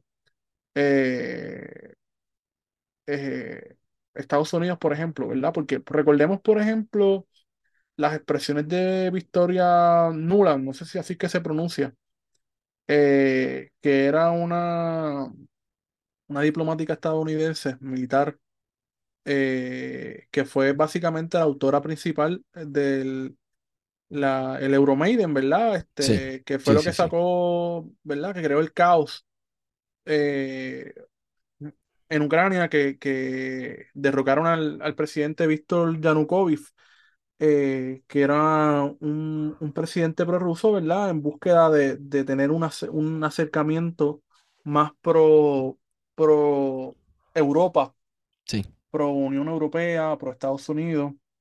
Eh, y lo que se sabe de Victoria Nuland, ¿verdad? El rol que tuvo en el Euromaiden, eh, es que Estados Unidos estaba de frente, ¿verdad? En términos de, de, de auspiciar, ¿verdad? Lo que fue este, estas protestas, ¿verdad? Que terminaron básicamente en una guerra civil eh, con más de 13.000 muertos este, y básicamente un país totalmente colapsado, que es lo que tenemos hoy, ¿verdad? Eh, en, en Ucrania, ¿verdad? Un país que literalmente pues, se encuentra eh, dividido en una guerra civil, pero dentro de esa guerra civil también una, una invasión, ¿verdad? Militar por parte de, Rusia. Sí, fue como el, este el, despingue que intentaron causar en, la primavera árabe. Que también hay una responsabilidad directa, ¿verdad? De lo que es Estados Unidos, sobre todo porque querían sacarle los ojos a, a al presidente Basal a Said de, sí, Basar al-Assad, sí, de Siria. Eh, y, se financiaron, ¿verdad?, grupos eh, radicales islámicos que terminaron destruyendo gran parte eh, de la costa norte de África y lo que fue Siria, Irak. hoy, por ejemplo, este, el, este, el Líbano no existe como país, ¿verdad? Se cargaron incluso al presidente eh, de Libia. Sí, eh, que también salieron de esa, de esa famosa eh, insurrección. Oye, y tú los ves, y tú los ves en documentales de Netflix, que si los cascos blancos, que si esto, que si lo otro, en Siria. Y... Con la complicidad de todos los países, ¿verdad? Europeos, particularmente de Francia y, de, Italia, que ¿te acuerdas que hay una, hay unos videos en los que sale Sarkozy y este tipo que es un gánster, este Berlusconi. Berlusconi que iban a, a, Libia a buscar chavos, maletines. Eh, eh, se financiaron con, con el dinero de, de Gaddafi. Total, eh, el dinero de Gaddafi que Berlusconi probablemente utilizaba para comprar droga y chamaquitas, loco. Eso iba a decir, o sea, iba a Europa Oriental. Tú sabes lo que es dar un golpe de estado para financiar tu estilo de vida de Gantel. para nada más y para nada menos. No para beneficiar la ah. geopolítica o la política regional o, lo que sea. No, entonces uno, dice, no, la política este tiene un pensamiento bien, este, bien pendejo mío, pero que uno dice, coño, este. No, no es que yo respete a Winston Churchill, yo no lo respeto en lo absoluto, pero uno dice, Winston Churchill, todos estos diplomáticos de la, de la Segunda Guerra Mundial, eh, o, incluso de la Primera Guerra Mundial, porque Winston Churchill tuvo también en la Primera Guerra Mundial versus los políticos de ahora, Berlusconi, Trump, Putin, todos esos cabrones que son unos gangsters que son panas. Sí. Porque Berlusconi y Putin íntimo. Son, son, son De todas las andanzas que nos podemos imaginar. Malísimas, las peores. Horrible. Horrible, no queremos ni saber. Exacto. Eh, y Donald Trump igual también. Este. Claro. Papi, bendito. De esas cosas que si uno se pone a enumerarlas aquí, hay que hacerle un memory wipe al hard drive para que el FBI no Y venga a otro día buscarte. Horrible, Eh, loco. Pero, pero date cuenta, es- esa es la gente que, que domina los países. Y esa es la gente que hace Es- política, es- eso es un reflejo de las clases dominantes de, de un país. Sí, sí, ¿no? Y son gente que tú dices, coño, porque Berlusconi es un, o sea, es un tipo con un bufón, cabrón. Sí, sea, es un Donald Trump cualquiera. sí, sí, sí. Y fue primer ministro de Italia. Bueno, por eso es que Italia es un, un país fallido también. Y tampoco nos vamos a, tampoco vamos a, o sea, lo que pasa es que nos parece bien lindo porque, ah, coño, Europa, oh, Sí. Roma. ah, sí, ajá, pero, a ver, Italia es, este, para nada es centro, eso es periferia europea, eso es el sur de Europa, que el es sur de igualito que España y que Portugal, que nos gusta, que son lindos, que uno quisiera, romántico, el uno los ve, Mediterráneo. Este, y uno dice, diablo, a mí me encantaría ir a Roma y, ajá, cabrón, pero Sí, pero eso la también, política, Grecia, Grecia ver la- también, son la Grecia también, periferia. ponte a ver la política de, de esos lugares. Este, la- están bien jodidos, cabrón. Bien Entonces, lo brutal. más cabrón es que te dan la, la lección de que no, somos la civilización occidental, gracias a nosotros. Sí, sí, sí, la, Este, la gloria de Roma es eterna, que en efecto. Lo es. Este, bueno. Bueno, tú sabes que, que eh, esto es una nota del cárcel. eh, lo- los chinos no tenían constancia de. Aristóteles, de todo este pasado greco-romano. Y la única razón por la que le llegó eh, eh, ese pasado greco-romano fue a través de Marx y de la revolución de Mao. ¿O sí? O sea, que, que esa gente estuvo totalmente desconectada, ¿verdad? De todo este, Claro. este pasado de la civilización occidental. Y hacen una revolución occidental en un lugar que no es para nada occidental, Exacto. que es Asia. Sí. Eh, pero nada, eso fue. Que pensando aquí de la, de la gloria de Roma es eterna, ¿verdad? Y de todo ese pasado greco-romano, eh, que es lo que uno tiene que aprenderse todo el tiempo, ¿verdad? Sí. Y de cómo se difunden esas ideas, pues llega a través de, de Marx principalmente, eh, cuando los chinos deciden montar su propia revolución y hacer lo, lo imposible posible. Sí. Lo brutal de esto es como, ¿verdad? Nosotros acá en Occidente, o yo no sé si nosotros somos periferia de Occidente, pero pensamiento occidental Bueno, tenemos, cabrón, centro no somos, pero Centro no somos. Eh, eh, se dice que, ¿verdad? Grecia, Roma, etcétera, pues fueron las bases de la civilización. Sin embargo, Oh, estos, sí. ot- estos lu- estos otros lugares desarrollaron unos sistemas de pensamiento increíbles, igual de increíbles, ¿verdad? Porque yo tampoco le voy a poner va- valoración de mejor o peor, antes con esas estupideces. Distintos, pero igual de increíbles a mi juicio, eh, total- en un contexto totalmente separado geográficamente y en cuanto a conocimiento, etcétera, de, de- de Europa Occidental. Con todo y que hubo, ¿verdad? Sí, hubo su comercio y hubo intercambio, etcétera, pero vamos, un sistema de conocimiento totalmente eh, eh, como bueno, alienígena. eh, eh, el, el, el, este, Marx hablaba de que Japón, por ejemplo, tuvo un desarrollo capitalista totalmente distinto, ¿verdad? Que fue un Sí. modo de producción eh, totalmente distinto al que se produjo en Europa, pero que en cierta manera pues, es una forma de capitalismo. Sí, Eh, sí, sí. así que ciertamente eh, e- eso es algo que es importante mirarlo, ¿verdad? Eh, en términos de ver de cómo se producía, ¿verdad? Este, a nivel de, de, de cada uno de esos países, eh, iban en sintonía con lo que estaba pasando en Europa, aunque no necesariamente estaban en la misma comunicación, porque en el caso de. Japón, como en el caso de China, fueron muchas las veces que se cerraron, ¿verdad? Al Sí. comercio con Occidente. Claro, este, que hubo ocasiones en los que Occidente se forzó, forzó el comercio, que incluso Occidente forzó sobre China eh, la compra y venta de opio. El, el imperio chino tenía prohibido, vamos, sabemos que los gobiernos prohíben y la gente por debajo de la mesa hace lo que le da la gana, pero era política oficial de que el comercio de opio estaba prohibido.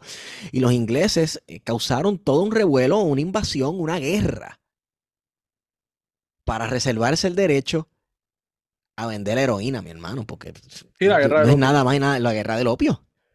En, en Japón también. Que esa es la razón por la que, por ejemplo, Hong Kong perteneció en algún momento al Imperio Británico. Sí, que fue Exacto. porque tomaron ese pedazo de tierra, ¿verdad? Para convertirlo en un puerto libre, establecer su colonia y poder comerciar eh, con esa área eh, de Asia. Sí. Que eventualmente, ¿verdad? Pues pasa lo que pasa, que en el 99, eh, forzados por la presión pública, los británicos tuvieron que entregar ese territorio de ultramar eh, a, nuevamente a China. Y China pues lo convirtió en una provincia especial, autónoma, whatever, eh, donde reinan todas las bondades del capitalismo salvaje. Las bondades del capitalismo salvaje. Me encanta. Bueno, ya este, podemos ir cerrando, Wario, ¿verdad? Sí, Hey, Wario, ¿qué estás leyendo? pues mira, esta semana no estoy leyendo nada, estoy estudiando, tengo un examen, así que eh, lo que he leído ha sido cosas de filosofía, así que ha sido para la clase, no ha sido para como que por placer, así que como no ha sido por placer, pues no, No puedo vale. decir que no vale, exacto, porque cuando tú lees por obligación, pues, eh, pero tú que estás, que estás leyendo si algo. Pues mira, me eh, paré con el libro de Chesterton porque son, es una serie de, de historia, ¿verdad? Una compilación de, de- de short stories para leerme Mundo Cruel de Luis Negrón. Diablo loco. Oh, Volando oh. en canto, tú sabes. ¿Viste la parte del este. pastor? Sí, ese es el primero, loco, al garete. Ok, Corillo, vayan y compren Mundo Cruel de Luis Negrón. Yo me senté, lo empecé anoche y lo terminé anoche, quiero que sepas. Sí, sí, se lee rápido. se lee rápido, pero wow, loco, increíble. eh. Y obviamente para mí es impactante porque estoy incursionando en, un- en una cuestión totalmente extraña para mí, extranjera o lo que sea, que es literatura queer y, y es, es hilarious, loco, es, es demasiado de brutal. Eh, las descripciones de la vida en Santurce, las circunstancias que vivieron las personas gay, lesbianas, etcétera, en, en, en los 80 con la epidemia del, del, del HIV y el SIDA, tú sabes, una cosa bien loca. Brother, se lo recomiendo Está a, buenísimo. sí. a todo el mundo que está escuchando. Es un libro que uno lo lee de una sentada. Así que Sí, no, se lee, se lee en una tarde, cabrón, porque Sí. es que cada uno de los cuentos está... Sí, luego se pone más intenso, como que, ok, este- Sí. el próximo cuento no va a estar Y sabes que son que reales, este. cabrón, Sí, son porque... reales. Son reales, porque son reales. Porque es que, eh, loco, bueno, Todo el mundo ha escuchado algo de lo que están en cada uno de esos cuentos, uno ha escuchado una historia de que, tú sabes, sí, que uno sabe. Mira, y, y, y, y nadie las habla y no se atreven a verbalizarlas exacto, porque ese es el temor. Ese es el temor. El, eh, uno que es, wow, o sea, esto es el país, es el de las dos señoras que son vecinas, que están, que se sientan a hablar, a despotricar de los vecinos, de los hijos de fulano, del otro, del otro, tú sabes, es, es, es una cosa increíble. Pero nada, se los recomiendo, Mundo Cruel del Negrón. Y yo creo que este Que pueden pasar por su librería, este, la Sí. esquinita La en- esquinita, librería La Esquinita. Yo sé que a nosotros nos auspicia libro787.com, que es la mejor librería de internet en el universo. Y ahora, de hecho, tienen una librería que uno va en persona y yo creo que esta es la posibilidad. Física, sí. Una cosa, una cosa bien cañona. Este, pero eh, yo creo que eh, toda librería que abre en Puerto Rico es, es un pequeño triunfo para todo el mundo que le gusta la lectura, a todo el mundo que, que, ¿verdad? le interesa mantener viva la literatura puertorriqueña. Y la librería La Esquina, allá en Río Piedras, no es la excepción. Definitivamente tienen que pasar por allí, la pueden comprar allí. Es que es la librería de Luis Negrón, si no me equivoco, ¿verdad, Wario? Sí. Y pasan por allí, la compran y, y sé yo, o sea, un cafecito por Río Piedra. Y aporten, aporten este, a los libros de aquí, mi hermano. Así es. Así es, eh, este episodio ya ha terminado. Guario, con esa hemos sido con ustedes. Plan de contingencia. Y no la pude salvar porque no creo en ella. Nuestro dreadlock, nuestro dread, no ladren que no amedrentan Drácula, tu sangre drena y drones de droga encuentra Una andrómeda de andrógeno busca tribular las tribus. Atraquemos un truck y vámonos con trambos. De tranquilibu Trinitarias entre rambos trinan en el terremoto.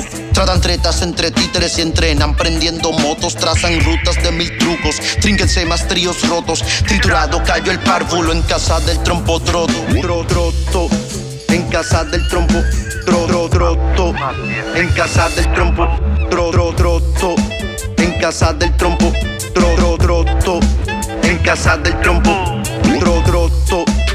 casa del trompo, tro, tro, troto, en casa del trompo, tro, tro, troto, en casa del trompo, tro, tro, troto, en casa del trompo. a bajar.